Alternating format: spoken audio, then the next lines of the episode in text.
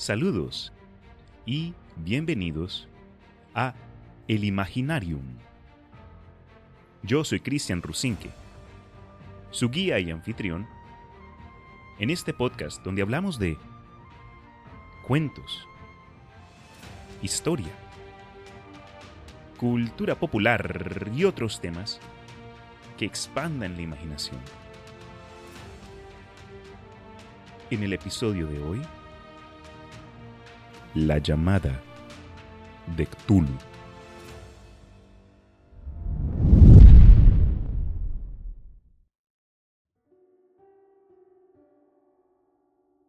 Muy, pero muy buenas gentes, espero se encuentren bien, sea tarde, noche o mañana. Se les agradece su participación acá en este episodio para el mes de octubre. Ya casi se nos cierra el 2022 y se decidió darle representación a una de las historias más populares del género del terror.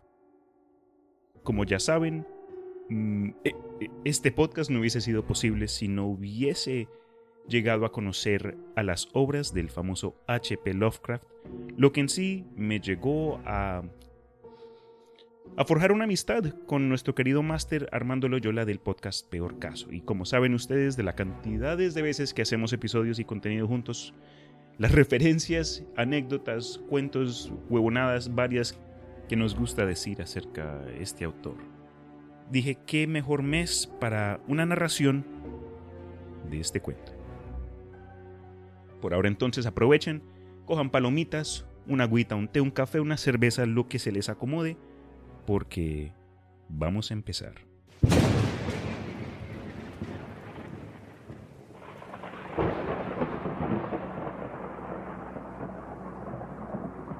La llamada de Cthulhu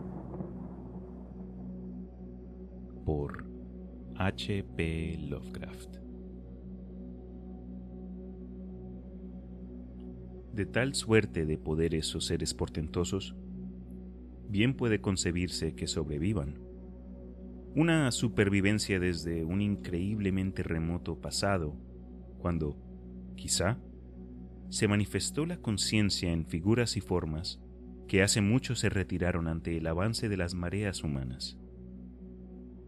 Formas de las cuales sólo la poesía y la leyenda han atrapado un recuerdo fugaz, y las llamaron dioses, monstruos, seres míticos de todos tipos y especies.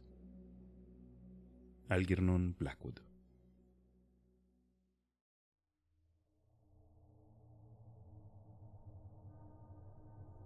El horror en la arcilla.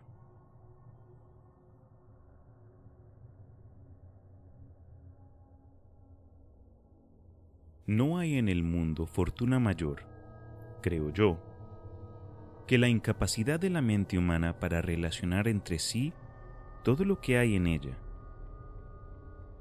Vivimos en una isla de plácida ignorancia, rodeados por los negros mares de lo infinito, y no es nuestro destino emprender largos viajes.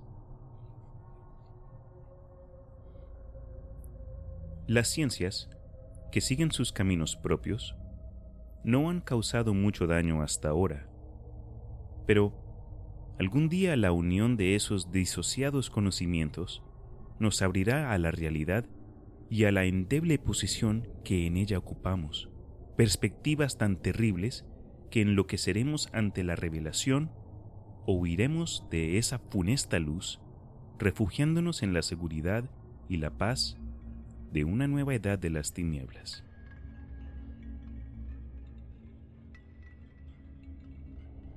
Algunos teósofos han sospechado la majestuosa grandeza del ciclo cósmico del que nuestro mundo y nuestra raza no son más que fugaces incidentes. Han señalado extrañas supervivencias en términos que nos helarían la sangre si no estuvieran disfrazados por un blando optimismo. Pero no son ellos los que me han dado la fugaz visión de esos dones prohibidos, que me entremecen cuando pienso en ellos y me enloquecen cuando sueño con ellos. Esa visión, como toda terrible visión de la verdad, surgió de una unión casual de elementos diversos, en este caso, el artículo de un viejo periódico y las notas de un profesor ya fallecido. Espero que ningún otro logre llevar a cabo esta unión. Yo, por cierto, si vivo, no añadiré voluntariamente un solo eslabón a tan espantosa cadena. Creo, por otra parte, que el profesor había decidido también no revelar lo que sabía y que si no hubiese muerto repentinamente, hubiera destruido sus notas. Tuve por primera vez conocimiento de este asunto en el invierno de 1926 a 1927, a la muerte de mi tío abuelo, George Gamel Ángel, profesor honorario de lenguas seméticas de la Universidad de Brown, Providence, Rhode Island. El profesor Ángel era una autoridad vastamente conocida en materia de antiguas inscripciones y a él habían recurrido con frecuencia los conservadores de los más importantes museos. Muchos deben por lo tanto recordar su desaparición, acaecida a la edad de 92 años. Las oscuras razones de su muerte aumentaron aún más el interés local. El profesor había muerto mientras volvía del banco de Newport y, según afirman los testigos, luego de recibir el empeñón de un marinero negro. Este había surgido de uno de los curiosos y sombrios pasajes situados en la falda abrupta de la colina que une los muelles a la casa del muerto, en la calle Williams. Los médicos, incapaces de descubrir algún desorden orgánico, concluyeron, luego de un perplejo cambio de opiniones, que la muerte debía atribuirse a una oscura lesión del corazón, determinada por el rápido ascenso de una cuesta excesivamente empinada para un hombre de tantos años. En ese entonces, no vi ningún motivo para disentir de ese diagnóstico, pero hoy tengo mis dudas, y algo más que dudas. Como heredero y ejecutor de mi tío abuelo, viudo y sin hijos, era de esperar que yo examinaría sus papeles con cierta atención. Trasladé con ese propósito todos sus archivos y cajas a mi casa de Boston. El material ordenado por mí será publicado en su mayor parte por la Sociedad Norteamericana de Arqueología, pero había una caja que me pareció sumamente enigmática, y sentí siempre repugnancia a mostrárselo a otros. Estaba cerrada, y no encontré a la llave hasta que se me ocurrió examinar el llavero que el profesor llevaba consigo siempre. Logré abrirla entonces, pero me encontré con otro obstáculo, mayor y aún más impenetrable. ¿Qué significado podían tener ese curioso bajo relieve de arcilla y esas notas, fragmentos y recortes de viejos periódicos? ¿Se había convertido mi tío en sus últimos años en un devoto de las más superficiales imposturas? Resolví buscar al excéntrico escultor que había alterado la paz mental del anciano. El bajorrelieve era un rectángulo tosco de 2 centímetros de espesor y de unos 30 a 40 centímetros cuadrados de superficie, indudablemente de origen moderno. Los dibujos, sin embargo, no eran nada modernos, ni por su atmósfera ni por su sugestión.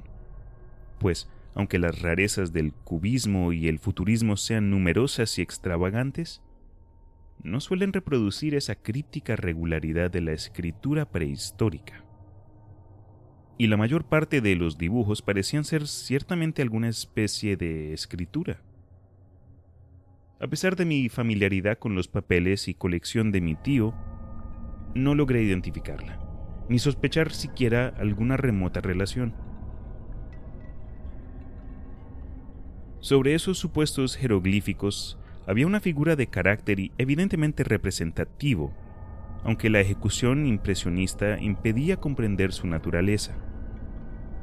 Parecía una especie de monstruo o el símbolo de un monstruo, o una forma que solo una fantasía enfermiza hubiese podido concebir. Si digo que mi imaginación, algo extravagante, se representó a la vez un pulpo, un dragón y, a la caricatura de un ser humano, no traicionaré el espíritu del dibujo. Sobre un cuerpo escamoso y grotesco, provisto de alas rudimentarias, se alzaba una cabeza pulposa y coronada de tentáculos, pero era el contorno general lo que la hacía más particularmente horrible. Detrás de las figuras se embosaba una arquitectura ciclópea. Las notas que acompañaban a este curioso objeto, además de unos recortes de periódicos, habían sido escritas por el profesor mismo y no tenían pretensiones literarias. El documento en apariencia más importante estaba encabezado por las palabras El culto de Cthulhu escritas cuidadosamente en caracteres de imprenta para evitar todo error en la lectura de un nombre tan desconocido. El manuscrito se dividía en dos secciones. La primera tenía el siguiente título. 1925. Sueño y obra onírica de H. A. Wilcox. Calle Thomas 7, Providence, Rhode Island. Y la segunda, Informe del inspector John R. Legris, calle Bienville, 121, Nueva Orleans, a la Sociedad Norteamericana de Arqueología, 1928. Notas del mismo y del profesor Webb. Las otras notas manuscritas eran todas muy breves, relatos de sueños curiosos de diferentes personas o citas de libros y revistas teosóficas principalmente la Atántida y Lemuria perdida de W. Scott Elliot, y el resto comentarios acerca de la supervivencia de las sociedades y cultos secretos, con referencia a pasajes de tratados mitológicos y antropológicos, como la rama dorada de Fraser y el culto de las brujas en Europa Occidental, de la señorita Murray. Los recortes de periódicos aludían principalmente a casos de alineación mental y a crisis de demencia colectiva en la primavera de 1925. La primera parte del manuscrito principal relataba una historia muy curiosa. Parece que el primero de marzo de 1925, un joven delgado, moreno de aspecto neurótico y presa de gran excitación, había visitado al profesor Ángel con el singular bajo relieve de arcilla, entonces todavía fresco y húmedo. En su tarjeta se leía el nombre de Henry Anthony Wilcox, y mi tío había reconocido en él el hijo menor de una excelente familia con la que estaba ligeramente relacionado. Wilcox, que desde hacía un tiempo estudiaba dibujo en la Escuela de Bellas Artes de Rhode Island y que vivía en el Hotel Fleur de Lis muy cerca de esta institución, era un joven precoz de genio indudable, pero muy excéntrico. Desde su infancia había llamado la atención por las historias y sueños extraños que se complacía en relatar. Se denominaba a sí mismo físicamente hipersensitivo, pero la gente seria de la vieja ciudad comercial lo consideraba simplemente raro no había frecuentado nunca a los de su propia clase y, poco a poco había ido retirándose de toda actividad social. Actualmente solo era conocido por algunos estetas de otras ciudades. La Asociación Artística de Providence, deseosa de preservar su conservadorismo, lo había desajuiciado. En aquella visita, decía el manuscrito, el escultor había pedido bruscamente la ayuda de los conocimientos arqueológicos de su huésped para identificar los jeroglíficos. El joven hablaba de un modo pomposo y descuidado que impedía simpatizar con él. Mi tío le respondió con sequedad, pues la evidente edad de la tableta excluía toda posible relación con las ciencias arqueológicas. La réplica del joven Wilcox que impresionó bastante a mi tío como para que la reprodujera palabra por palabra, tuvo ese énfasis poético que caracterizaba sin duda su conversación habitual. Es nueva, es cierto, le dijo. Pues la hice anoche mientras soñaba con extrañas ciudades. Y los sueños son más viejos que la cavilosa Tiro, la contemplativa Esfinge o Babilonia, guarnecida de jardines. Y comenzó a narrar una historia desordenada que, de pronto, despertó en mi tío un recuerdo. El anciano se mostró febrilmente interesado. La noche anterior había habido un leve temblor de tierra, el más violento de los que habían sacudido Nueva Inglaterra en esos últimos años, que había afectado terriblemente la imaginación de Wilcox. Ya en cama y por primera vez en su vida, había visto en sueños unas ciudades ciclópeas y de enormes bloques de piedra y gigantescos y siniestros monolitos de un horror latente, que exudaban un limo verdoso. Muros y pilares estaban cubiertos de jeroglíficos y de las profundidades de la tierra. De algún punto indeterminado, venía una voz que no era una voz, sino más bien de una sensación confusa, que sólo la fantasía podía traducir en esta unión de letras casi imposibles. Cthulhu Vtagen. Esta mezcla de letras fue la llave del recuerdo que excitó y perturbó al profesor Ángel.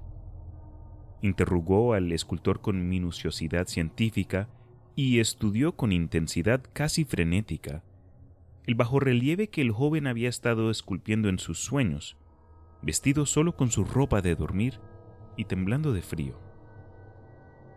Mi tío culpó a su avanzada edad, dijo Wilcox más tarde, el no reconocer con rapidez los jeroglíficos y el dibujo.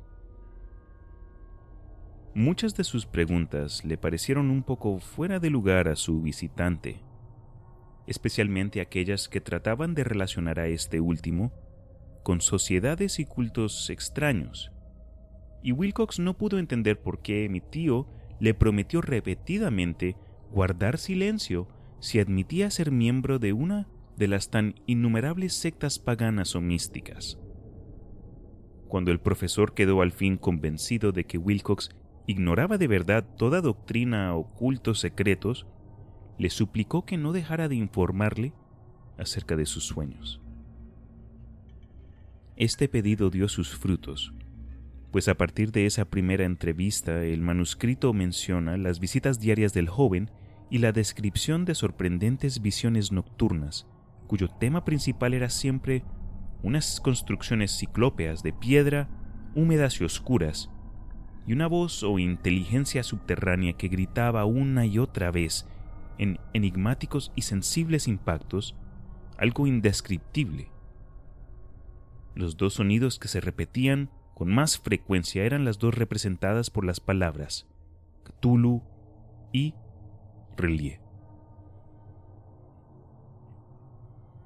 el 23 de marzo continuaba el manuscrito. Wilcox faltó a la cita. Una investigación realizada en el hotel reveló que había sido atacado por una fiebre de origen desconocido y que lo habían llevado a la casa de sus padres en la calle Waterman. Se había puesto a gritar en medio de la noche, despertando a varios artistas que vivían en el mismo hotel, y desde entonces había pasado alternativamente de la inconsciencia al delirio. Mi tío telefonió enseguida a la familia y desde ese momento siguió de cerca el caso, yendo a menudo a la oficina del doctor Toby en Tyre Street, médico de cabecera del joven. La mente febril de Wilcox alimentaba, aparentemente, extrañas imágenes. El doctor se estremeció al recordarlas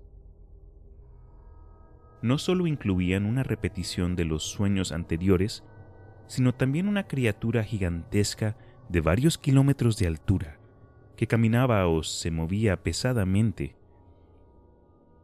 Wilcox nunca lo describía en todos sus detalles, pero las pocas e incoherentes palabras que recordaba el doctor Toby convencieron al profesor de que aquel era el monstruo que el joven había intentado representar. Cuando Wilcox se refería a su obra, añadió el doctor, caía enseguida invariablemente en una especie de letargo, cosa rara, Su temperatura no estaba nunca por encima de lo normal, sin embargo su estado se parecía más al de una fiebre violenta que al de un desorden del cerebro. El 2 de abril a las 3 de la tarde, la enfermedad cesó de pronto. Wilcox se sentó en la cama, asombrado de encontrarse en la casa de sus padres e ignorando totalmente lo que había ocurrido en sus sueños o en la realidad desde el 22 de marzo. Como el médico declaraba que estaba curado, a los tres días, volvió a su hotel. Pero ya no le fue de ninguna utilidad al profesor Ángel. Junto con su enfermedad, se habían desvanecido todos aquellos sueños y luego de oír durante una semana los relatos inútiles e irrelevantes de unas muy comunes visiones, mi tío dejó de anotar los pensamientos nocturnos del artista. Aquí terminaba la primera parte del manuscrito, pero las abundantes notas invitaban de veras a la reflexión. Solo el escepticismo inveterado que informaba entonces mi filosofía puede explicar mi persistente desconfianza. Las notas describían lo que habían soñado diversas personas en el mismo periodo en el que el joven Wilcox había tenido sus extrañas revelaciones. Mi tío parecía haber organizado rápidamente una vasta encuesta entre casi todos aquellos a quienes podían interrogar sin parecer impertinente, pidiendo que le contaran sus sueños y le comunicaran las fechas de todas sus visiones notables. Las reacciones habían sido variadas pero el profesor recibió más respuestas que las que hubiese obtenido cualquier otro hombre sin la ayuda de un secretario. Aunque no conservó la correspondencia original, las notas formaban un completo y muy significativo resumen. La aristocracia y los hombres de negocios, la tradicional sal de la tierra de Nueva Inglaterra, dieron un resultado casi completamente negativo aunque hubo algunos pocos casos de informes de impresiones nocturnas, siempre entre el 13 de marzo y el 2 de abril, periodo del delirio del joven escultor.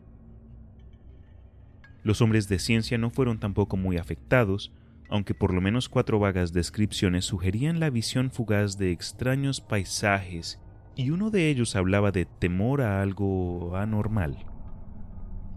Las respuestas más pertinentes procedían de artistas y poetas, que si hubieran podido comparar sus notas hubieran sido presas del pánico. Ante la falta de las cartas originales, llegué a sospechar que el compilador había estado haciendo preguntas insidiosas o había deformado el texto de la correspondencia para corroborar lo que había resuelto ver. Por eso persistí en la creencia de que Wilcox, conociendo de algún modo los viejos documentos reunidos por mi tío, había estado engañándolo. Estas respuestas de los artistas narraban una perturbadora historia. Entre el 28 de febrero y 2 de abril, gran parte de ellos habían tenido sueños muy curiosos, alcanzando su máxima intensidad en el tiempo del delirio del escultor. Una cuarta parte hablaba de escenas y sonidos semejantes a los descritos por Wilcox, y algunos confesaban su terror ante una criatura gigantesca y sin nombre. Un caso, que las notas describían con énfasis, era particularmente triste. El sujeto, un arquitecto muy conocido, algo inclinado al ocultismo y la teosofía, se volvió completamente loco la noche que llevaron al joven Wilcox a la casa de sus padres y murió meses después gritando que lo salvaran de algún escapado habitante del infierno. Si mi tío hubiese conservado los nombres de estos casos, en vez de reducirlos a números, yo hubiera podido hacer alguna investigación personal. Pero como estaban las cosas, solo pude encontrar a unos pocos. Todos, sin embargo, confirmaron las notas. Me pregunté a menudo si aquellos a quienes había interrogado el profesor Ángel se habían sentido tan intrigados como este grupo. Nunca les di explicaciones, y es mejor así. Los recortes de prensa, como ya he dicho, trataban de casos de pánico, manía y excentricidad, siempre en el mismo periodo. El profesor Ángel debió de haber empleado una agenda de recortes, pues el número de estos extractos era prodigioso, y además procedían de todos los rincones del mundo. Uno describía un suicidio nocturno en Londres. Un hombre había saltado por una ventana luego de lanzar un grito horrible. En una confusa carta al editor de un periódico sudamericano, un fanático anunciaba, apoyándose en sus visiones, un futuro siniestro. Un despacho de California relataba que una colonia teosófica había comenzado a usar vestiduras blancas ante la proximidad de un glorioso acontecimiento que no llegaba nunca. Mientras las noticias de la India se referían cautelosamente a una seria agitación de los nativos, producida a fines de marzo. Las orgías vudúes se habían multiplicado en Haití y en África se habían hablado de unos cantos misteriosos. Los oficiales norteamericanos radicados en Filipinas habían tenido ciertas dificultades con algunas tribus, y en la noche del 22 de marzo, los policías de Nueva York habían sido molestados por levantinos histéricos. Confusos rumores recorrían también el oeste de Irlanda, y un pintor llamado Ardois Bonneau exhibió en 1926 en el Salón de Primaveras de París un blasfemo paisaje de sueño. En los asilos de alienados, los desórdenes fueron tan numerosos que solo un milagro logró impedir que el cuerpo médico advirtiera curiosas semejanzas y sacara apresuradas conclusiones. Una rara colección de recortes.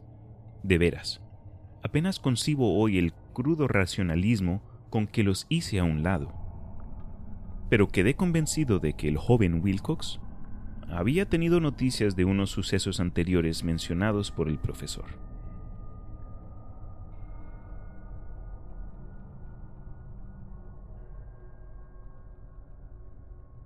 El relato del inspector Legris.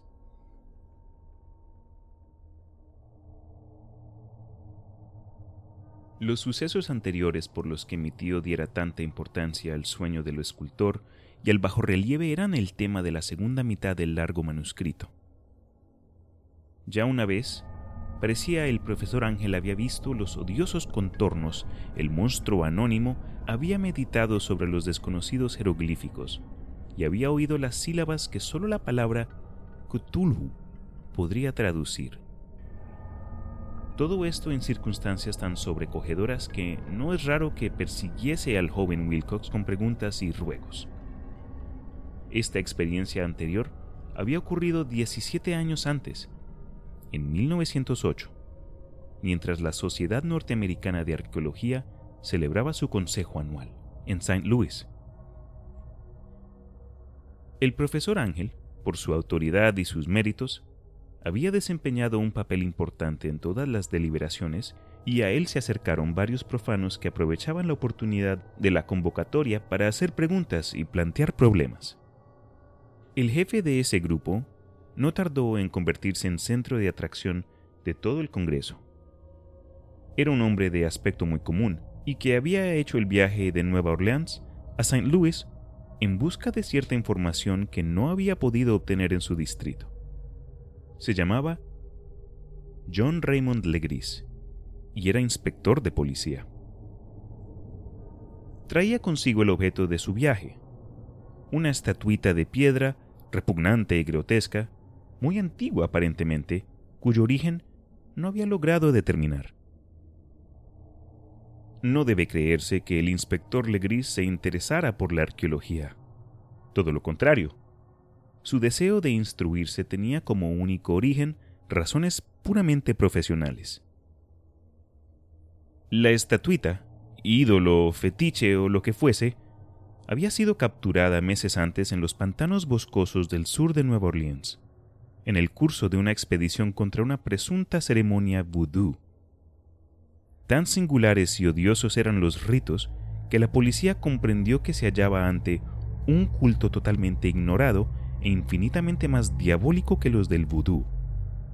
Los confusos e increíbles relatos arrancados por la fuerza de los prisioneros nada informaron sobre su posible origen. De ahí el deseo de la policía de consultar a alguna autoridad para identificar así el horrible símbolo y seguir las huellas del culto hasta sus fuentes.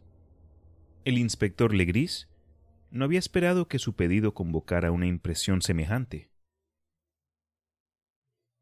La aparición de la curiosa estatuita bastó para excitar a los hombres de ciencia, y pronto todos rodearon al inspector para contemplar de cerca la diminuta figura cuya rareza y aspecto de genuina y abismal antigüedad abrían perspectivas tan misteriosas y arcaicas. Nadie reconoció la escuela escultórica de la que había nacido la estatua, y sin embargo centenares y hasta miles de años parecían haberse posado en la oscura y verdosa superficie de aquella piedra desconocida. La figura, que los miembros del Congreso pasaron de mano en mano, para estudiarla con más minuciosidad, medía unos 20 o 25 centímetros de altura y estaba finamente labrada. Representaba un monstruo de contornos vagamente antropoides, pero con una cabeza de pulpo cuyo rostro era una masa de tentáculos, un cuerpo escamoso que sugería cierta elasticidad, cuatro extremidades dotados de garras enormes y un par de alas largas y estrechas en la espalda. Esta criatura, que exhalaba una malignidad antinatural, parecía ser de una pesada corpulencia y estaba sentada en un pedestal o bloque rectangular, cubierto de indescriptibles caracteres. Las puntas de las alas rozaban el borde posterior del bloque. El asiento ocupaba el centro mientras que las garras largas y curvas de las plegadas extremidades hacían el borde anterior y descendían hasta un cuarto de la altura del pedestal. La cabeza del cefalópodo se inclinaba hacia el dorso de las garras enormes que apretaban las elevadas rodillas. El conjunto daba una impresión de vida anormal, más sutilmente terrorífico a causa de la imposibilidad de establecer su origen. Su vasta, pavorosa e incalculable edad era innegable. Sin embargo, nada permitía relacionarlo con algún tipo de arte de los comienzos de la civilización. El material de la estatua encerraba en sí otro misterio.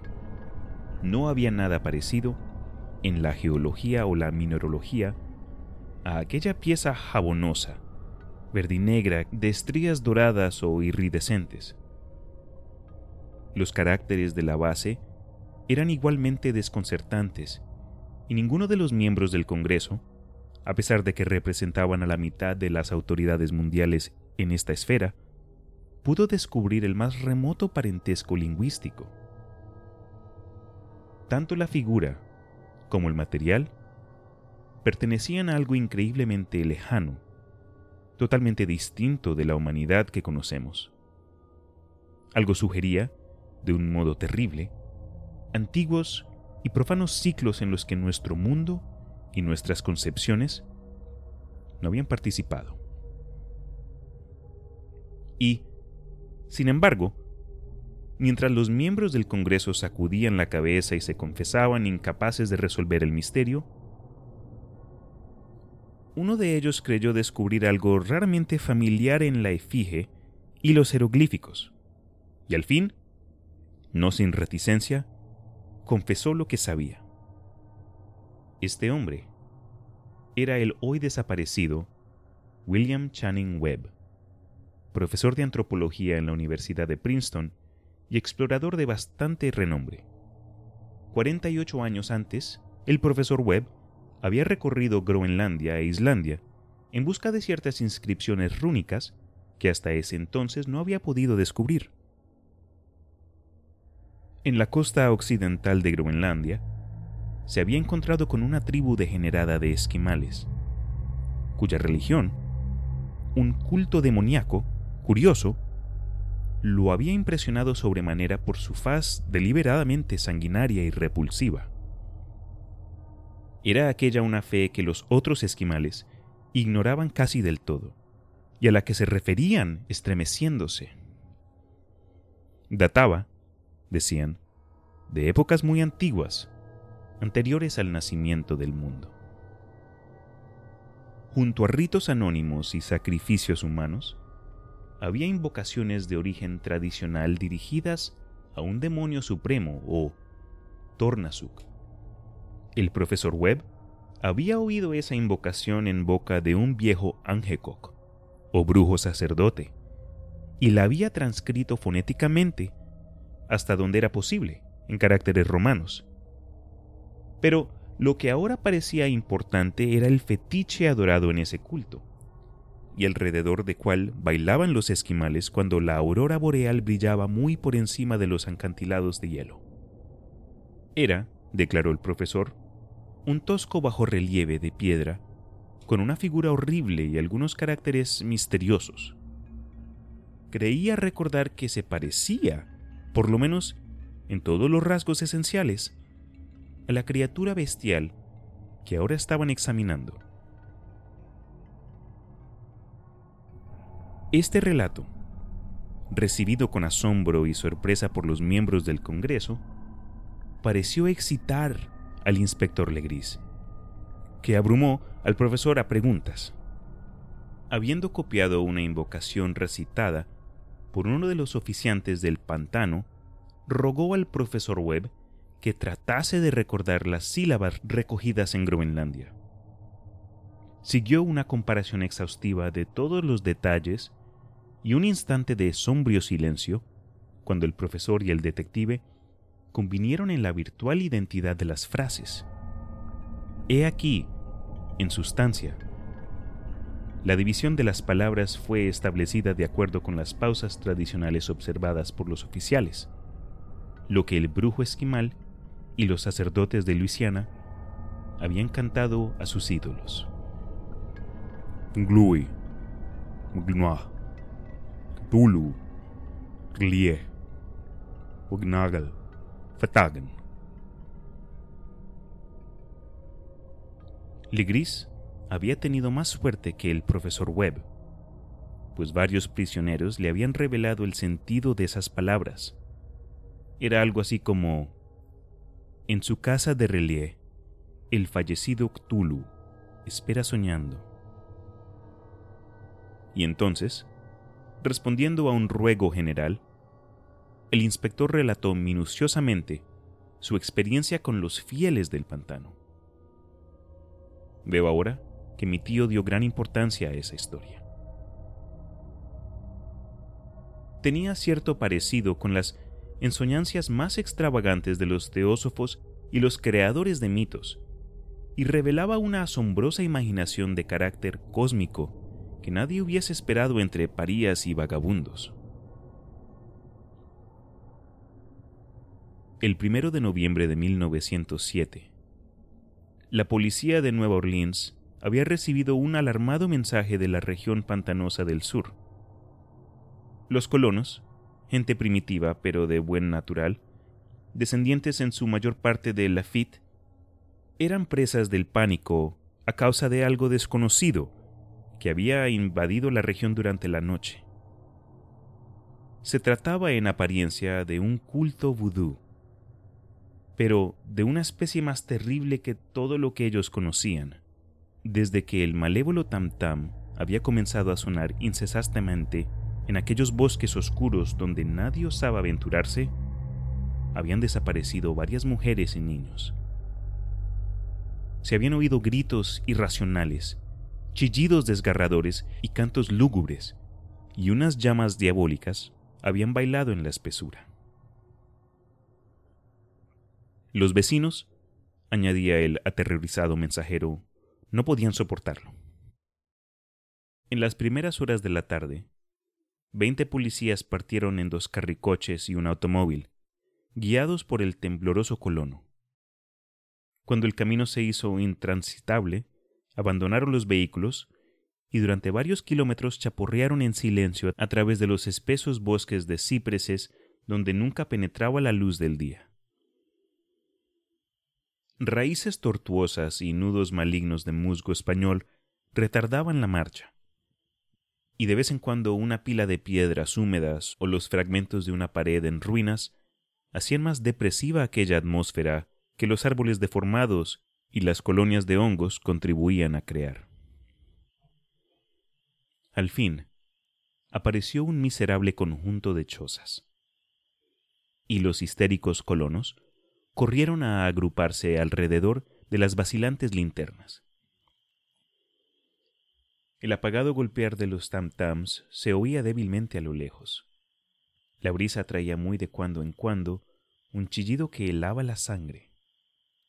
Un resplandor rojizo parecía filtrarse por entre el follaje pálido, más allá de las interminables avenidas de la noche selvática. A pesar de su repugnancia a quedarse nuevamente solos, todos los habitantes del lugar se negaron a avanzar un solo paso hacia la escena del culto maldito. De modo que el inspector Legris y sus diecinueve colegas tuvieron que aventurarse sin guía por aquellas negras arcadas de horror donde ninguno de ellos había puesto pie. La región en la que ahora entraba la policía tenía tradicionalmente muy mala fama y en su mayor parte no había sido explorada por hombres blancos. Algunas leyendas se referían a un lago secreto, en que vivía una colosal e informe criatura, algo parecido a un pólipo y de ojos fosforescentes, y, según los colonos, unos demonios de alas de murciélago salían a medianoche de sus cavernas para adorar al monstruo. Afirmaban que éste estaba allí desde antes que la sal de los indios y aún de las bestias y pájaros del bosque. Era una verdadera pesadilla y verlo significaba la muerte. Pero se aparecía en sueños a los hombres y eso bastaba para que éstos se mantuvieran alejados.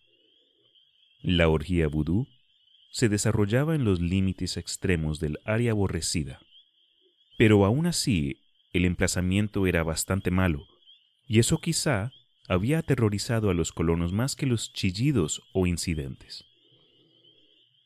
Solo la poesía o la locura podían haber reproducido los ruidos que oyeron los hombres de Legris mientras atravesaban lentamente el sombrío pantano, acercándose a la luz rojiza y a los apagados tantams hay una cualidad vocal propia de las bestias, y nada más terrible que oír una de ellas cuando el órgano de donde proviene debería omitir otra.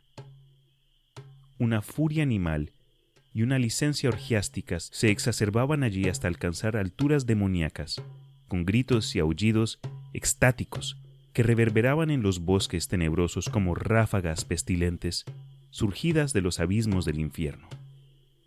De vez en cuando, cesaban los gritos, y lo que parecía un coro de voces roncas entonaba la odiosa melopea. Glui, glui, gnaf, tulur, lie,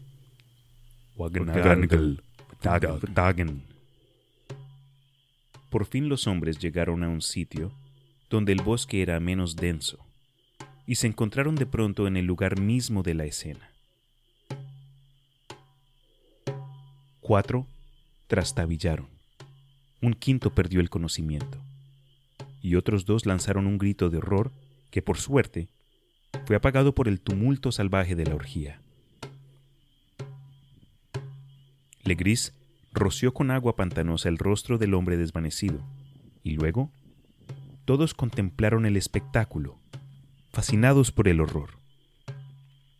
En un claro natural del pantano se alzaba una isla verde de tal vez un acre de extensión, desprovista de árboles y bastante seca.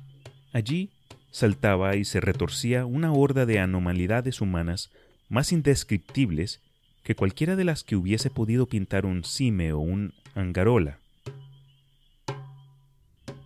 sin ropas.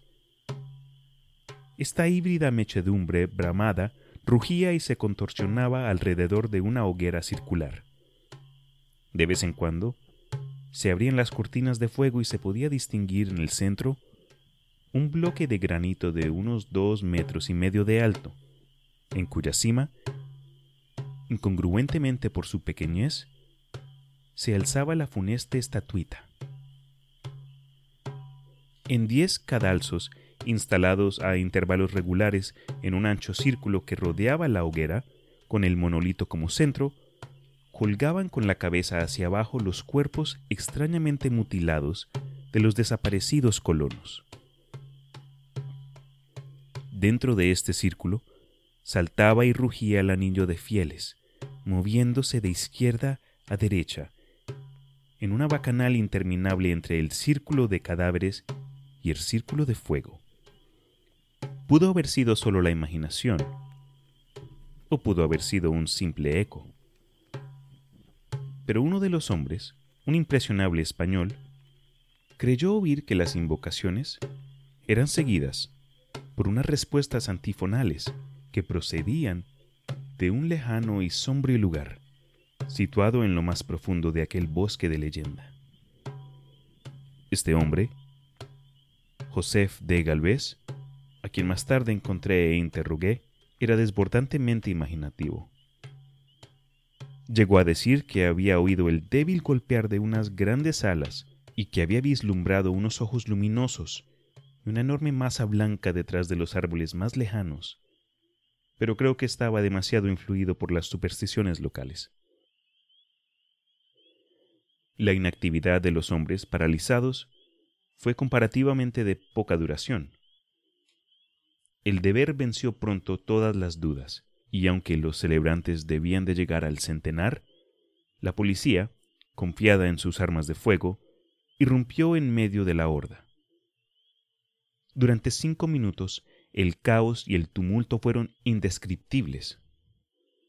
Hubo furiosos golpes, disparos y huidas, pero finalmente Legris pudo contar cuarenta y siete prisioneros, a los que obligó a vestirse rápidamente y que rodeó de policías.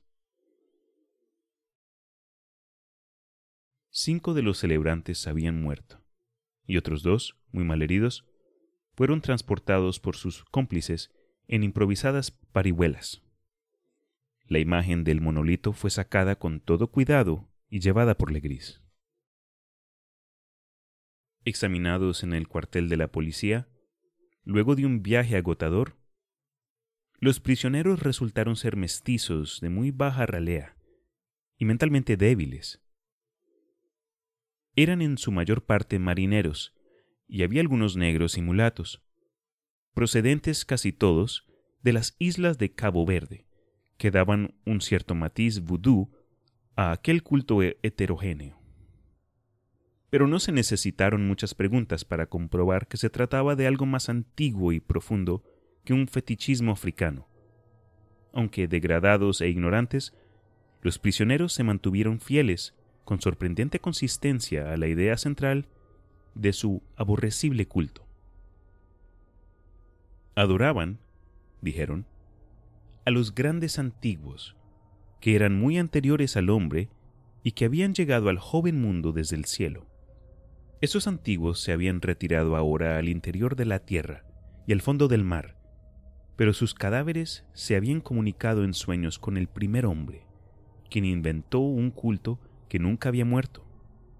Este era ese culto, y los prisioneros dijeron que había existido siempre y que siempre existiría, ocultándose en lejanías desiertas y lugares retirados hasta que el gran sacerdote Cthulhu saliese de su sombría morada en la ciudad submarina de Relie para reinar otra vez sobre la tierra. Algún día vendría, cuando los astros ocuparan una determinada posición, y el culto secreto estaría allí, esperándolo. Mientras tanto no podían decir nada más. Se trataba de un secreto que ni la tortura podría arrancarles. La humanidad no era lo único consciente en la Tierra pues había unas formas que emergían de la sombra para visitar a sus escasos fieles. Pero estos no eran los grandes antiguos. Ningún ser humano había visto a los antiguos. El ídolo de piedra representaba al gran Cthulhu, pero nadie podía decir si los otros eran o no como él. Nadie era capaz de descifrar ahora la antigua escritura. Muchas cosas se transmitían oralmente. La invocación ritual no era el secreto. Esto no se comunicaba nunca en voz alta. El canto significaba, en su casa de Relie, el fallecido Cthulhu espera soñando. Solo dos de los prisioneros fueron juzgados bastante cuerdos y se les ahorcó. El resto fue enviado a diversas instituciones. Todos negaron haber participado en los crímenes rituales y afirmaron que los culpables de aquellas muertes eran los alas negra, que habían venido hasta ellos desde su refugio inmemorial en el bosque encantado. Pero nada coherente se pudo saber de aquellos aliados misteriosos. Lo que la policía logró obtener salió en su mayor parte de un viejísimo mestizo llamado Castro, quien pretendía haber tocado puertos distantes y hablado con los jefes inmortales del culto en las montañas de China. El viejo Castro recordaba fragmentos de odiosas leyendas que empequeñecían las especulaciones de los teósofos y hacían de nuestro mundo algo reciente y fugaz.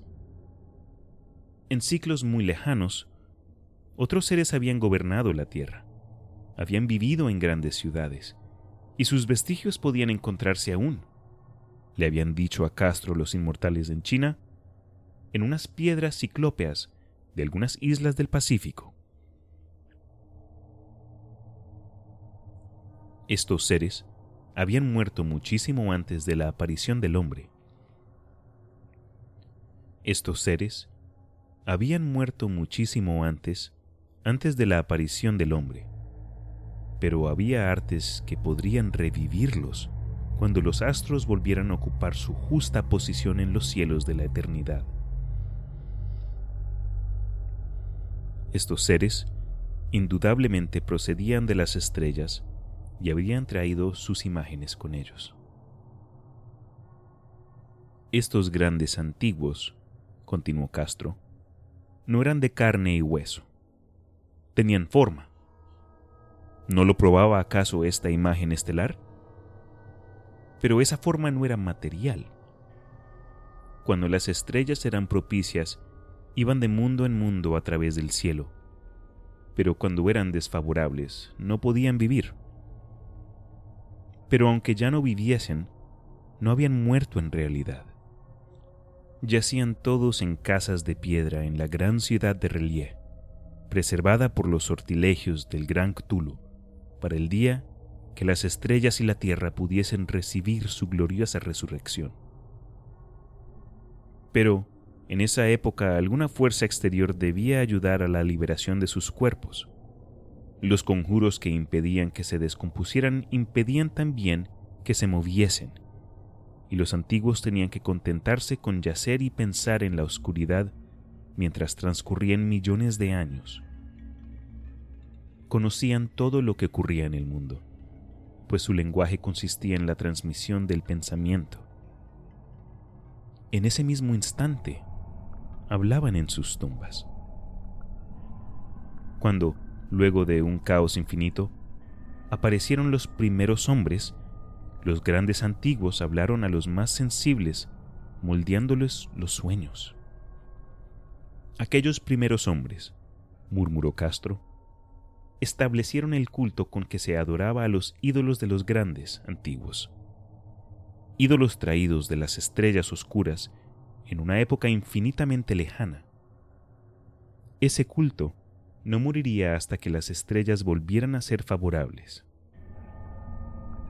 Los sacerdotes sacarían entonces al gran Cthulhu de su tumba para que reviviese a sus vasallos y volviera a asumir su reinado en la tierra. Ese tiempo sería fácil de reconocer, pues entonces la humanidad se parecería a los grandes antiguos, salvaje y libre, más allá del bien y del mal, sin moral y sin ley. Y todos los hombres gritarían y matarían, y gozarían alegremente, Los antiguos, liberados, enseñarían entonces nuevos modos de gritar y de matar y de gozar, y el mundo entero ardería en un holocausto de libertad y éxtasis. Mientras tanto, el culto, con apropiados ritos, debía conservar el recuerdo de aquellos días antiguos y presagiar su retorno. En los primeros tiempos, algunos hombres escogidos habían hablado en sueños con aquellos seres, pero luego algo había pasado. La gran ciudad de piedra de relieve, con sus monolitos y sepulcros, se había hundido bajo las olas y las aguas de los abismos, con ese misterio primigenio en que nadie había pensado ni siquiera en penetrar. Habían interrumpido esas citas espectrales. Pero los recuerdos no morían, y los altos sacerdotes afirmaban que, cuando los astros fuesen favorables, la ciudad volvería a la superficie. Entonces, los viejos espíritus de la tierra, mohosos y sombrios, saldrían de sus subterráneos y propagarían los rumores recogidos allá, en olvidados fondos del océano. Pero de ello el viejo Castro no se atrevió a hablar. Se interrumpió, de pronto, y ni la persuasión ni las sutilezas pudieron arrancarle otras informaciones. Tampoco quiso mencionar, curiosamente, el tamaño de los antiguos, Tampoco quiso mencionar, curiosamente, el tamaño de los antiguos. En cuanto al culto, afirmó que su centro debía encontrarse en los desiertos intransitados de Arabia, donde Irem, la ciudad de los pilares, sueña aún intacta y secreta. No tenía relación alguna con la brujería europea y solo era conocido por sus miembros.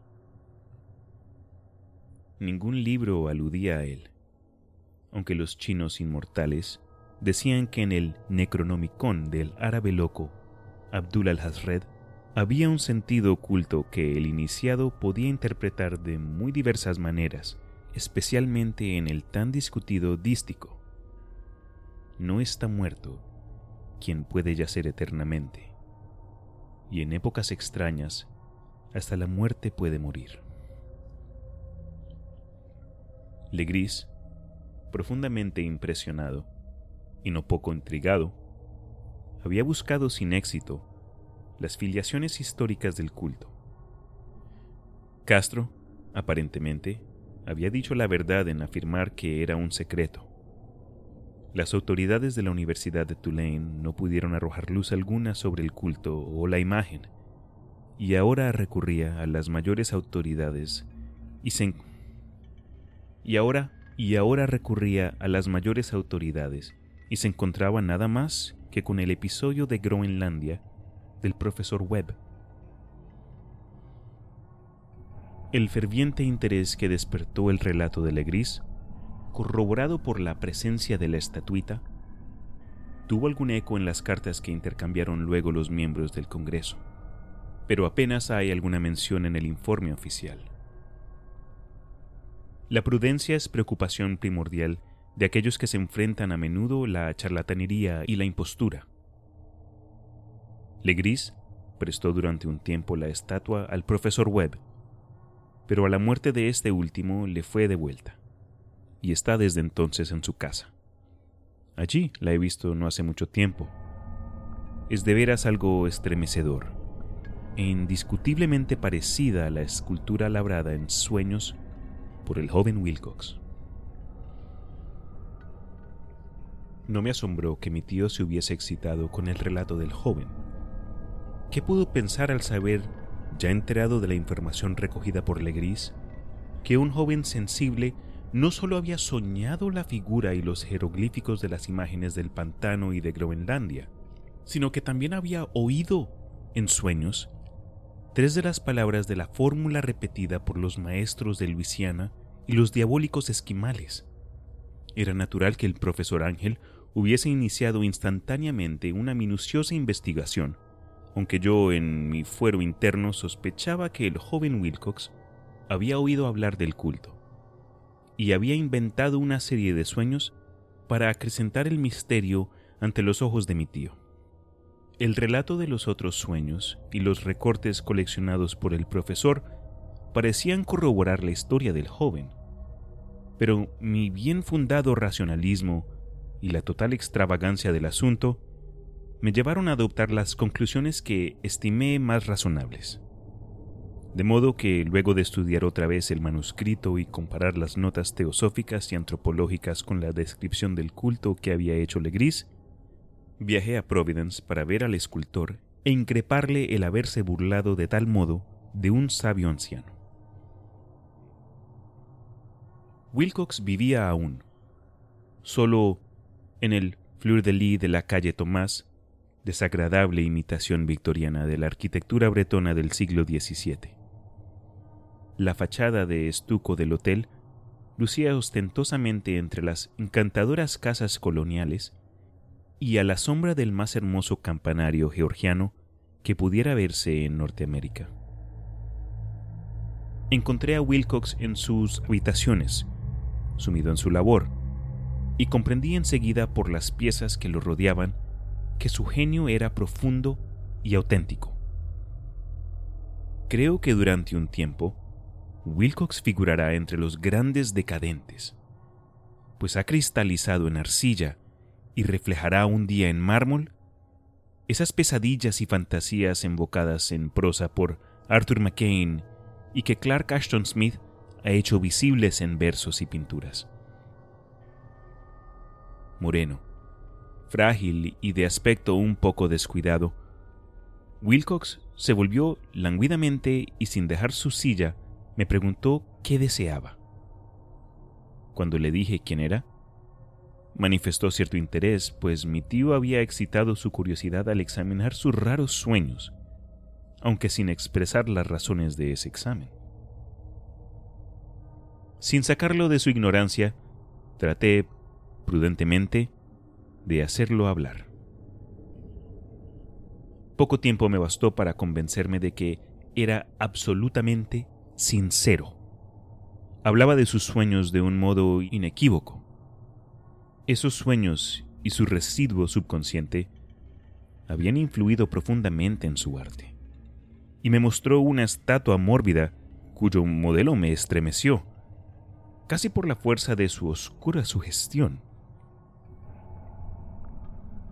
No recordaba haber visto el original excepto en el bajorrelieve creado durante un sueño pero los contornos se habían formado incesiblemente bajo sus manos.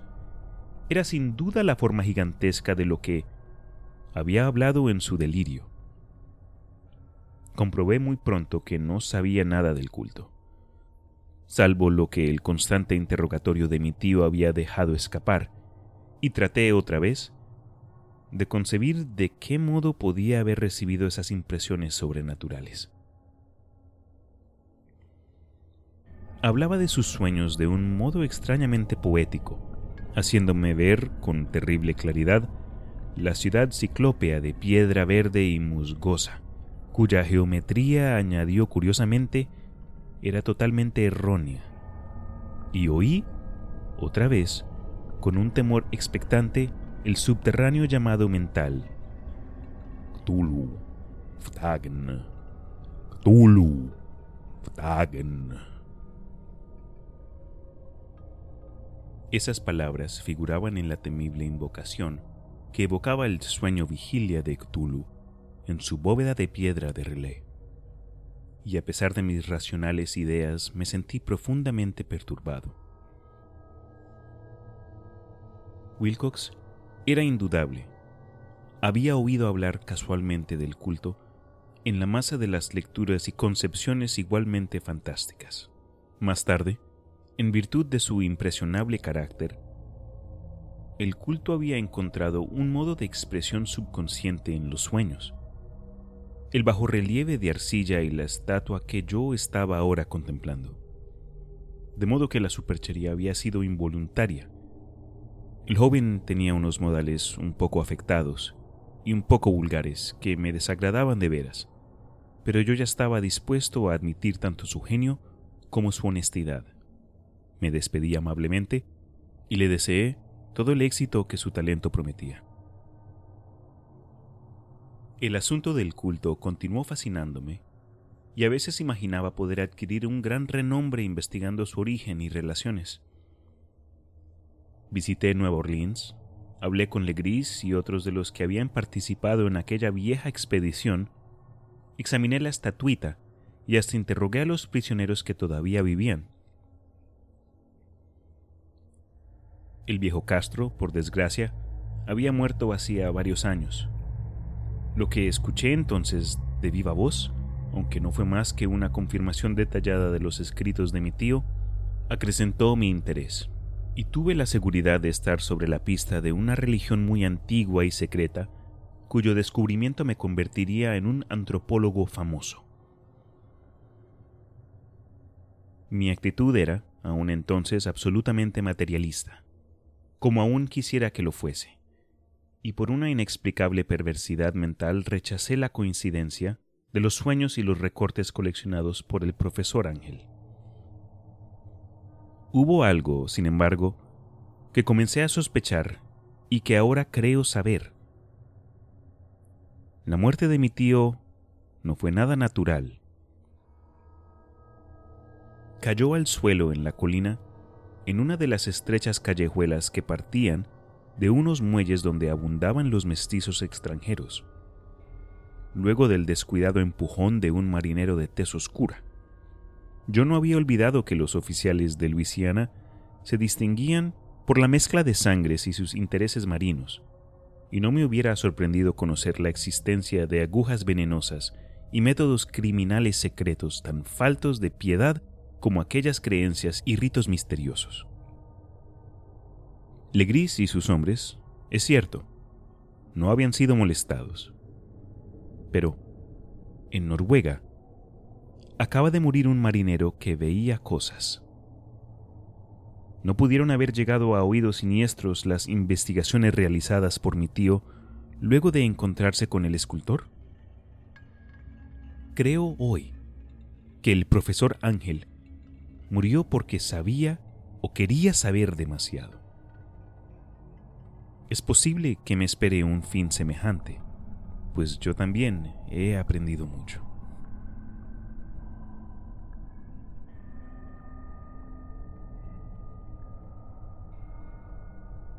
La locura del mar. Si el cielo decidiese algún día acordarme un insigne favor, borraría totalmente de mi memoria el descubrimiento que hice por simple casualidad al echar una ojeada a una hoja de periódico que recubría un estante. Era un viejo número del Boletín de Sydney del 18 de abril de 1925, con el cual no hubiese podido dar en mi vida cotidiana. Había pasado inadvertido hasta para la agencia de recortes que había estado coleccionando ávidamente durante esas épocas materiales para mi tío. Había yo casi abandonado mis investigaciones cerca de lo que el profesor llamaba el culto de Cthulhu, y me encontraba de visita en casa de un doctor amigo de Patterson, Nueva Jersey, conservador del museo local y mineralogista de renombre. Examinando un día los ejemplares de reserva, amontonados en desorden en los estantes de una de las salas del fondo del museo, mi mirada se detuvo en la rara ilustración de uno de los periódicos extendidos bajo las piedras. Era el Boletín de Sydney, que he mencionado. Mi amigo tenía corresponsales en todos los países extranjeros imaginables. La imagen era una fotografía en sepia de una odiosa estatuita de piedra casi igual a la que la gris había encontrado en el pantano. Despojé vivamente a la hoja de su precioso contenido. Leí el artículo con cuidado y lamenté su brevedad. Lo que sugería, sin embargo, era de suma importancia para mi ya vacilante búsqueda. Arranqué cuidadosamente la noticia con el propósito de ponerme enseguida en acción. He aquí el contenido. Misterioso barco a la deriva rescatado en alta mar. El Vigilant arribó remolcando a un yate neozelandés armado. Un muerto y un sobreviviente a bordo. Relatan combates furiosos y muertes en alta mar. Marinero rescatado se niega a dar detalles de la misteriosa experiencia. Ídolo extraño hallado en su poder. Se iniciará una investigación. El carguero Villigant de la compañía Morrison, procedente del Valparaíso, arribó esta mañana a su puesto de amarre en la bahía de Darling remolcando el yate Alert de Dunedin número 2, con serias averías, pero dotado aún de un poderoso armamento. El yate fue avistado el 12 de abril a los 34 grados con 21 de latitud sur y a los 152 grados con 17 longitud oeste con un muerto y un sobreviviente a bordo. El Vigilant dejó Valparaíso el 25 de marzo y el 2 de abril fue alejado considerablemente de su curso, en dirección sur, por excepcionales tormentas y enormes olas. El 12 de abril avistó el buque a la deriva. En apariencia, había sido abandonado, pero luego descubrió que llevaba un sobreviviente en estado de delirio y un hombre muerto por lo menos desde hacía una semana. El sobreviviente apretaba entre sus manos una piedra horrible de origen desconocido, de unos 30 centímetros de alto, cuyo origen los profesores de la Universidad de Sydney, la Sociedad Real y el Museo de la Cale College no pudieron determinar, y que el hombre afirmaba haber descubierto en la cabina del yate, en un altarcito rudimentario. Este hombre, ya recobrado, relató una historia de piratería y violencia sumamente extraña. Se trata de un noruego llamado Gustav Johansen, de cierta cultura, segundo oficial en la goleta Emma de Auckland, que partió para el Callao el 20 de febrero con una tripulación de 20 hombres. El Emma, dijo, fue retrasado y alejado considerablemente de su ruta por la tormenta del primero de marzo, y el 22 del mismo mes a los 49 grados con 51 de la longitud sur y a los 128 grados 54 de longitud este encontró al Alert conducido por una tripulación de canacos y mestizos de aspecto patibulario. El capitán Collins no obedeció la orden de virar y la tripulación del yate abrió fuego sin aviso con una batería de cañones de bronce particularmente pesada. Los marineros del Emma, dijo el sobreviviente, se resistieron con valentía, y aunque la goleta comenzó a hundirse, pues varios proyectiles habían alcanzado la línea de flotación, lograron acercarse al enemigo y lo abordaron poniéndose a luchar en cubierta. Como los tripulantes del yate combatían de un modo torpe y cruel, tuvieron que matarlos a todos. Tres de los hombres del Emma, incluso el capitán Collins y el primer oficial Gree, murieron, y los ocho restantes bajo el mando del segundo oficial Johansen, se pusieron a navegar en la dirección seguida originalmente por el yate, a fin de descubrir por qué motivo se les había ordenado cambiar de rumbo. El día siguiente desembarcaron en una islita que no figuraba en ningún mapa. Seis de los hombres murieron allí. Aunque Johansen se mostró particularmente resistente a este respecto y dijo que habían caído en una grieta entre las rocas. Más tarde, parece, Johansen y sus compañeros volvieron al yate y trataron de hacerlo navegar, pero fueron vencidos por la tormenta del 2 de abril. Desde ese día hasta el 12 de abril, fecha en el que fue recogido por el Vigilant, Johansen no recordaba nada, ni siquiera cuándo murió su compañero William Briden. La muerte no se debió aparentemente a otra cosa que privaciones. Cables procedientes de Dunedin informan que el Alert era muy conocido como barco de carga y tenía muy mala reputación. Pertenecía a un curioso grupo de mestizos cuyas frecuentes incursiones nocturnas a los bosques atraían no poca curiosidad. Luego de la tormenta y los temblores de tierra del primero de marzo, se había hecho apresuradamente a la vela. Nuestro corresponsal en Auckland afirma que el Emma y sus tripulantes gozaban de una excelente reputación y que Johansen es un hombre digno de toda confianza. El almirantazgo va a iniciar una investigación sobre este asunto, durante la cual se tratará de convencer a Johansen para que hable más libremente. Esto era todo, además de la diabólica imagen. Pero qué pensamientos despertó en mi mente estas nuevas y preciosas noticias acerca del culto de Cthulhu probaban que éste tenía fieles seguidores tanto en el mar como en la tierra. ¿Qué motivo había impulsado a la híbrida tripulación a ordenar el regreso del Emma mientras navegaban con su ídolo?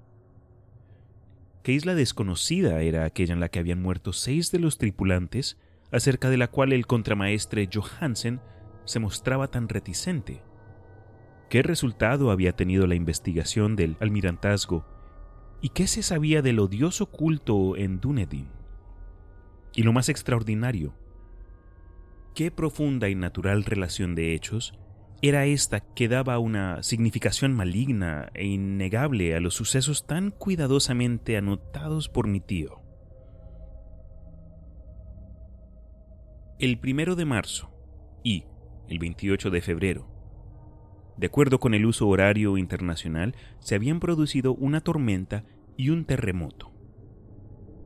El Alert y su mal encarada tripulación habían dejado rápidamente Dunedin como obedeciendo un imprecioso llamado, y en el otro extremo de la Tierra, poetas y artistas habían comenzado a soñar con una ciclópea ciudad submarina, mientras un joven escultor modelaba, en sueños, la forma del terrible Cthulhu. El 23 de marzo la tripulación del Lema desembarcaba en una isla desconocida, perdiendo allí seis hombres. Y en esa misma fecha, los sueños de algunas personas alcanzaron su mayor intensidad y se oscurecieron con el terror de un monstruo maligno y gigantesco. Mientras un arquitecto se volvía loco y un escultor caía presa del delirio. ¿Y qué pensar de esa tormenta del 2 de abril, fecha en que cesaron todos los sueños de la ciudad sumergida, y Wilcox salió indemne de aquella fiebre extraña? ¿Qué pensar igualmente de aquellas alusiones del viejo Castro a los antiguos venidos de las estrellas y su reino próximo, y a su culto, y a su gobierno de los sueños? ¿Estaba balanceándome en el borde de un abismo de horrores cósmicos insoportables para un ser humano? En todo caso no afectaron sino a la mente, pues el 2 de abril terminó de algún modo la monstruosa amenaza que había sitiado el alma de los hombres. Aquella tarde, luego de haber pasado el día enviando telegramas y haciendo urgentes preparativos, me despedí de mi huésped y tomé un tren para San Francisco. En menos de un mes llegué a Dunedin, donde sin embargo descubrí que se sabía muy poco de los extraños miembros del culto que habían vivido en las posadas marineras. El vagabundeo en los muelles era asunto demasiado común, y no valía la pena mencionarlo, pero algo oí a propósito de una expedición terrestre realizada por estos mestizos, durante la cual se escuchó el débil golpear de unos tambores y se vio un fuego rojo en las colinas lejanas. En Auckland me enteré de que Johansen había vuelto a Sydney, donde acababa de sometérsele a un inútil interrogatorio con el pelo totalmente cano, y que luego de vender su casita de la calle West había regresado con su mujer a su viejo hogar en Oslo. De su aventura no dijo a sus amigos más de lo que ya sabían los oficiales del almirantazgo, y todo lo que pudieron hacer fue darme y todo lo que pudieron hacer fue darme su nueva dirección. Volví entonces a Sydney y hablé sin éxito con gente de mar y miembros de la corte. Vi el Alert en Circular Quay en la bahía de Sydney, pero nada me reveló su casco.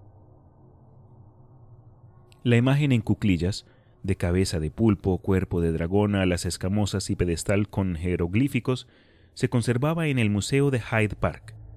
La examiné con cuidado y descubrí que estaba exquisitamente labrada, y tenía el mismo profundo misterio, terrible antigüedad y sobrenatural rareza de material que el ejemplar más pequeño de Legris. Para los geólogos, me dijo el conservador del museo, la estatua era un enigma monstruoso y juraban que no había en el mundo una roca parecida. Recordé, estremeciéndome, lo que había dicho el viejo Castro Alegris a propósito de los primeros grandes antiguos. Vinieron de las estrellas y trajeron consigo sus imágenes. Profundamente perturbado, resolví visitar al oficial Johansen en Oslo. Llegué a Londres, me reembarqué enseguida para la capital de Noruega, y un día de otoño eché pie a tierra en un limpio desembarcadero a la sombra del Egeberg. La casa de Johansen, descubrí, estaba situada en la ciudad vieja del rey Harold Hardrada, que había conservado el nombre de Oslo durante los siglos en que la ciudad principal adoptara el nombre de Cristianía. Hice el corto viaje en un taxi y golpeé con el corazón tembloroso la puerta de una casa vieja y limpia de frente enyesado. Salió a recibirme una mujer de cara triste vestida de negro, quien me comunicó en un inglés vacilante que Gustav Johansen no era ya de este mundo. No había sobrevivido mucho a su regreso, pues su aventura marina de 1925 le había destrozado la salud. La mujer no sabía más que el público, pero Johansen había dejado un largo manuscrito que trataba asuntos técnicos escrito en inglés con la intención manifiesta de que su esposa no lo entendiese. Mientras paseaba por una callejuela cerca del muelle de Gothenburg, un atado de viejos periódicos salió de la ventana de un altillo, lo golpeó y lo hizo caer. Dos marineros indios lo ayudaron enseguida a levantarse, pero el hombre murió antes de que llegase a la ambulancia. Los médicos incapaces de precisar la causa del deceso lo habían atribuido a un malestar del corazón y a un debilitamiento general. Sentí entonces que un oscuro terror, que no me abandonaría hasta que a mí también me fuese acordado el eterno reposo, accidentalmente o por otro motivo, me traspasaba los huesos habiendo persuadido a la viuda de que mi conocimiento de esos asuntos técnicos me autorizaba a poseer el manuscrito, me llevé el documento y comencé a leerlo en el barco que me conducía a Londres. Era un relato simple, desordenado, un diario de mar redactado de memoria en que se intentaba recoger día a día aquel último y terrible viaje. No lo transcribiré literalmente a causa de sus oscuridades y redundancias, pero mi resumen bastará para explicar por qué el rumor de las aguas contra los costados del buque se me hizo tan intolerable que tuve que taponearme los oídos. Johansen, gracias a Dios, no lo sabía todo, aunque vio la ciudad y el monstruo pero yo ya no podré dormir en paz mientras recuerde el horror que espera emboscado del otro lado de la vida, en el tiempo y el espacio y aquellas malditas criaturas que vinieron de los astros más antiguos y que sueñan en las profundidades del mar, conocidas y favorecidas por un culto de pesadilla, decidido a lanzarlas sobre nuestro planeta cada vez que algún terremoto vuelva a elevar la monstruosa ciudad de piedra al aire y a la luz del sol. El viaje de Johansen había comenzado tal como lo declarará él mismo ante el almirantazgo. El Emma había dejado Auckland en lastre del 20 de febrero y sintió todo el impacto de esa tempestad consecutiva al terremoto que arrancó a los abismos marinos el horror que pobló los sueños de los hombres. Recobrado el gobierno, el buque navegó favorablemente hasta encontrarse con el Alert el 22 de marzo, y sentí la pena del oficial al describir el bombardeo y el hundimiento de su nave. De los mestizos del yate, Johansen hablaba con un horror realmente significativo. Había algo abominable en ellos que hacía que su destrucción pareciese casi un deber, y Johansen se sorprende ante la acusación de crueldad que contra él y sus compañeros hizo la corte. Ya en el yate capturado, Johansen y sus hombres, impulsados por la curiosidad, prosiguen viaje hasta avistar una alta columna de piedra que emerge del océano y a los 49 grados 9 la latitud oeste y a los 126 grados 43 de longitud sur se encuentran ante una costa barrosa y una albañilería ciclópea cubierta de algas que no puede ser sino la sustancia tangible del terror supremo del universo, la ciudad muerta de Relier, construida hace millones de años, antes de los comienzos de nuestra historia, por las enormes y espantosas criaturas que descendieron desde unos astros desconocidos.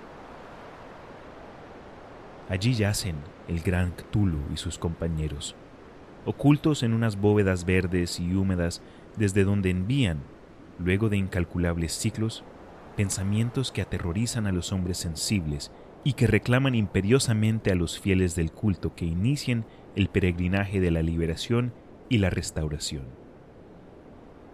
El oficial Johansen ignoraba todo esto, pero Dios sabe bien que había visto bastante. Creo que emergió de las aguas solo la cima de la ciudadela, coronada por un enorme monolito, donde yace el gran Cthulhu. Cuando imagino el tamaño de todo lo que puede esconder el fondo del océano, siento deseos de morir sin esperar ya más. Johansen y sus hombres se sintieron aterrados ante la majestad cósmica de esta húmeda Babilonia habitada por demonios, y debieron sospechar instintivamente que no pertenecía ni a este ni a ningún otro planeta similar. En todas las líneas de la estremecida descripción de Johansen se advierte el mismo pavor ante el tamaño indescriptible de los bloques de piedra verde, ante la altura vertiginosa del monolito labrado, ante la asombrosa identidad de esas colosales estatuas y bajo relieves con la rara imagen encontrada en la sentina del Alert. Sin conocer el futurismo, Johansen describe, al hablar de la ciudad, algo muy parecido a una obra futurística. En vez de referirse a una estructura definida, algún edificio, se reduce a hablar de vastos ángulos y superficies pétreas, superficies demasiado grandes para ser de este mundo y cubiertas por jeroglíficos e imágenes horribles. Mencionó estos ángulos pues me recuerdan los sueños que me relató Wilcox. El joven escultor afirmó que la geometría de la ciudad de sus sueños era anormal, no euclidiana, y que sugería esferas y dimensiones distintas de las nuestras. Ahora, un marino ilustrado tenía ante la terrible realidad la misma impresión. Johansen y sus hombres desembarcaron en la playa de esta monstruosa acrópolis y se treparon, resbalando, por los titánicos y musgosos escalones que ningún ser humano hubiera podido edificar.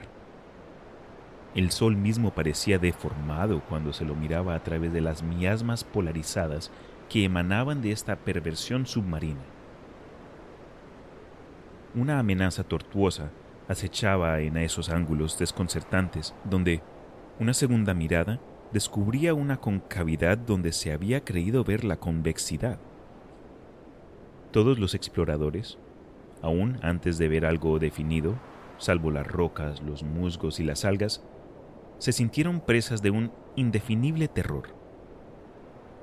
Todos habrían escapado si no hubiesen temido la burla de los otros, y solo de mala gana se decidieron a buscar vanamente cómo comprendieron más tarde algo que sirviese de recuerdo. Rodríguez, el portugués, fue el primero en llegar a la base del monolito y les gritó a los otros lo que acababa de descubrir. Poco más tarde, los hombres contemplaron curiosamente una enorme puerta de piedra labrada con el ya familiar bajo relieve del pulpo dragón. Se parecía, dice Johansen, a la enorme puerta de un granero todos vieron allí una puerta, ya que estaba encuadrada en un umbral, un dintel y dos montantes, pero nadie pudo decidir si estaba situada horizontalmente como la puerta de una trampa o algo inclinada como la puerta exterior de un altillo. como lo hubiese dicho Wilcox. La geometría del lugar era errónea. Uno no podía estar seguro de que el mar y el suelo fueran horizontales, de modo que la posición relativa de todo el resto parecía variar fantásticamente. Briden presionó sobre la piedra en diversos sitios sin resultado. Luego Donovan palpó con delicadeza los bordes, apretando separadamente cada punto.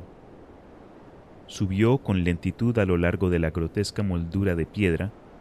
Puede decirse que subió si se admite que la puerta no era al fin y al cabo horizontal. Y los hombres se preguntaron cómo una puerta podía ser tan enorme. Al fin, muy suavemente, muy lentamente, la puerta superior del panel comenzó a inclinarse hacia adentro, y todos vieron que la piedra se balanceaba. Donovan se deslizó o trepó de algún modo a lo largo de uno de los montantes, y los hombres se pusieron a observar el curioso retroceso de la puerta monstruosa. En este fantástico mundo de deformaciones prismáticas, la piedra se deslazaba anormalmente en diagonal, despreciando todas las leyes de la materia y la perspectiva. La abertura mostraba una oscuridad casi material. Estas tinieblas tenían realmente una casualidad positiva, pues ocultaban algunas partes de las paredes interiores que debían ser visibles. Al fin, surgió de aquella cárcel milenaria algo así como una humareda que oscureció la luz del sol mientras se elevaba hacia el cielo, empequeñeciendo y arrogando con la ayuda de sus alas membranosas. El olor que salía de aquellos abismos recién abiertos era insoportable, y Hawkins, que tenía el oído fino, creyó oír, allá abajo, un sonido chapoteante e inmundo. Todos escucharon, y todos escuchaban aún cuando el monstruo se hizo visible, babeando y apretando su inmensidad verde y gelatinosa a través de la tenebrosa abertura hasta elevarse pesadamente en el aire corrompido de aquella ciudad de pesadilla. La letra del pobre Johansen es apenas inteligible en esta parte.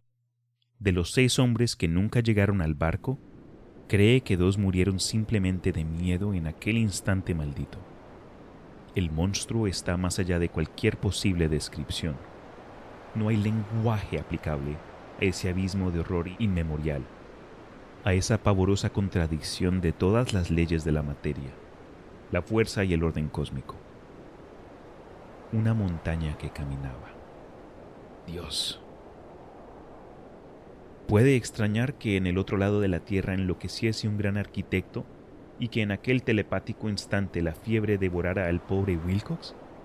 El monstruo de los ídolos, el verde y viscoso demonio venido de otros astros, había despertado para reclamar sus derechos. Las estrellas eran otra vez favorables, y lo que un viejo culto no había podido lograr por su voluntad, un puñado de inocentes marineros lo hacía por accidente luego de millones y millones de años, el gran Cthulhu era libre otra vez. Tres hombres fueron barridos por aquellas patas membronosas antes que nadie tuviese tiempo de volverse. Que descansen en paz, si hay algún descanso en el universo. Eran Donovan, Guerrera y Armstrong. Parker resbaló mientras los otros tres sobrevivientes se precipitaban frenéticamente en un escenario infinito de rocas verdosas. Johansen jura que fue absorbido hacia arriba por un ángulo que no debía estar allí, un ángulo agudo que se había comportado como si fuese obtuso, de modo que solo Briden y Johansen llegaron al bote y se dirigieron desesperadamente hasta el alert mientras la montañosa monstruosidad descendía por los escalones de piedra resbaladiza y se detenía, titubeando, a orillas del agua. Las calderas habían quedado funcionando a pesar de que todos habían bajado a tierra, y bastaron unos pocos segundos de frenéticas corridas entre ruedas y motores para poner en marcha el alert. Lentamente, entre los horrores distorsionados de esa escena indescriptible, la hélice comenzó a golpear las aguas. Mientras tanto, en la costa mortal, sobre aquellas construcciones que no eran de este mundo, el monstruo gigantesco, venido de las estrellas, emitía unos gritos inarticulados, como Polifemo al maldecir el veloz navío de Ulises. Enseguida, con más audacia que los cíclopes de la leyenda, el gran Cthulhu penetró en las aguas e inició la persecución con golpes que levantaron enormes olas. Briden volvió la vista y enloqueció. Desde entonces, rió a intervalos hasta que la muerte lo alcanzó en su cabina mientras Johansen vagaba delirando de un lado a otro. Pero Johansen no había abandonado la partida. Comprendiendo que el monstruo alcanzaría seguramente el alert antes de que la presión llegase al máximo, resolvió intentar algo desesperado y, acelerando los motores, subió rápidamente a la cubierta e hizo girar el timón. En la superficie de las aguas hubo un remolino espumoso, y mientras crecía la presión del vapor, el valiente noruego dirigió el navío contra aquella montaña gelatinosa que se alzaba sobre las sucias espumas como la popa de un galeón demoníaco. La horrible cabeza de pulpo, envuelta en tentáculos, llegaba casi hasta la punta, pero Johansen no retrocedió. Hubo un estallido, como el de un globo que se desinfla, un líquido inmundo como el que surge de un hediondo pez luna, una hediondez que el cronista no se atrevió a describir. Durante un instante, una nube verde, acre y enseguecedora envolvió el buque, y un hervor maligno quedó a popa, donde, Dios del cielo, la esparcida plasticidad de aquella entidad celeste estaba recombinándose y recobrando su forma primitiva, mientras el alert se alejaba más y más y ganando velocidad.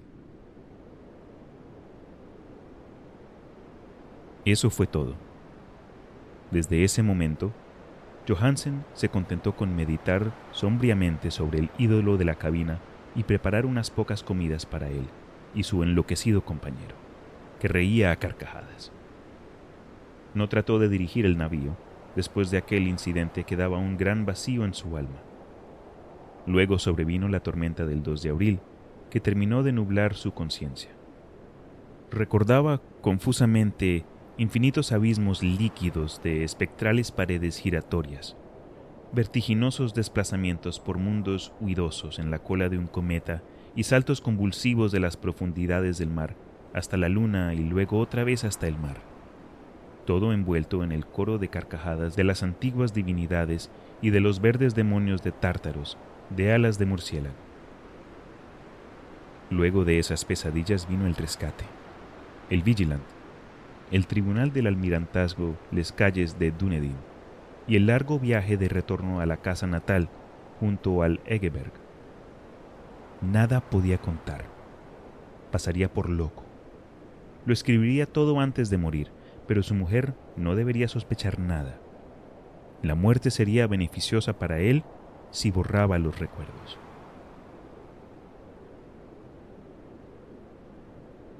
Tal era el documento que leí.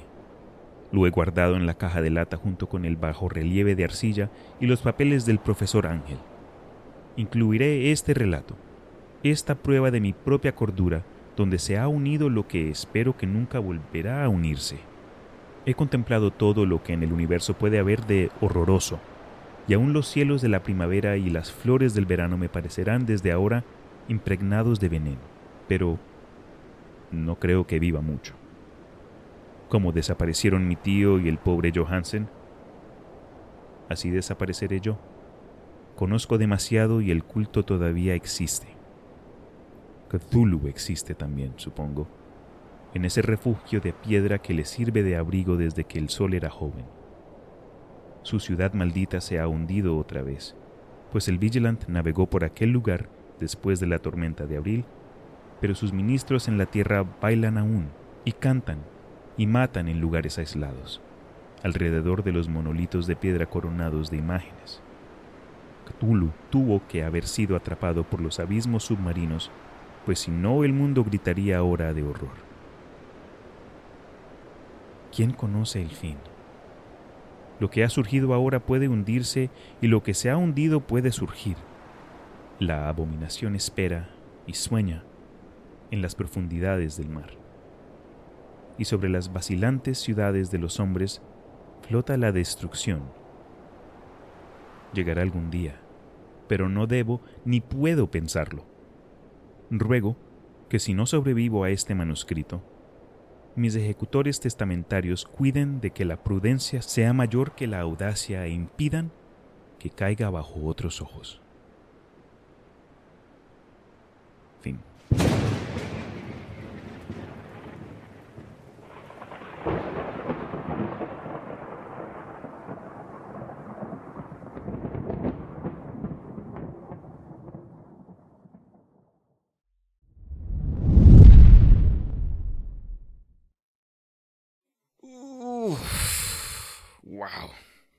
Tremenda historia. Aunque siempre me choca un poco eh, el uso de racismo casual de Lovecraft. Increíble pensar en el hecho de que este podcast ya ha existido por más de cuatro años, pero no es hasta este momento que le pude dar una rendición propia a, a uno de mis cuentos favoritos de Lovecraft, la verdad. Seguro lo he dicho antes, pero esta es una de esas que me tocó leer varias veces, pero cada vez que la leía una vez más encontraba algún detalle escondido o mejor entendía una secuencia de eventos que de pronto en un momento la verdad no capté bien. Eso para mí es uno de los beneficios de las obras de este autor. Pueden ser algo tan arcaicas en su lenguaje que cuando regresas a una de estas, pues no sabes, la verdad, el tipo de secretos que vas a descubrir. Pero bueno, con eso dicho, eh, pido perdón antes que nada por, por el hecho de que este episodio llegó una semana tarde. Eh, ahí voy a inventarme algo para reponer esta falla. Pero la verdad fue un gusto poder nuevamente brindarles algo chévere, ojalá les haya gustado la historia y si saben de pronto de otro cuento que caiga acá en el Imaginarium, déjenme un comentario o mándenme un correo electrónico a elimaginarium512, que es el perfil de Instagram, o también pueden dejarme un comentario si van a la página web de elimaginarium.com. En fin, cuídense este otoño, este fin de año, este Halloween, se les quiere, se les piensa y ojalá descansen. Y que cuando descansen tengan sueños con algo de toque de locura. Chao.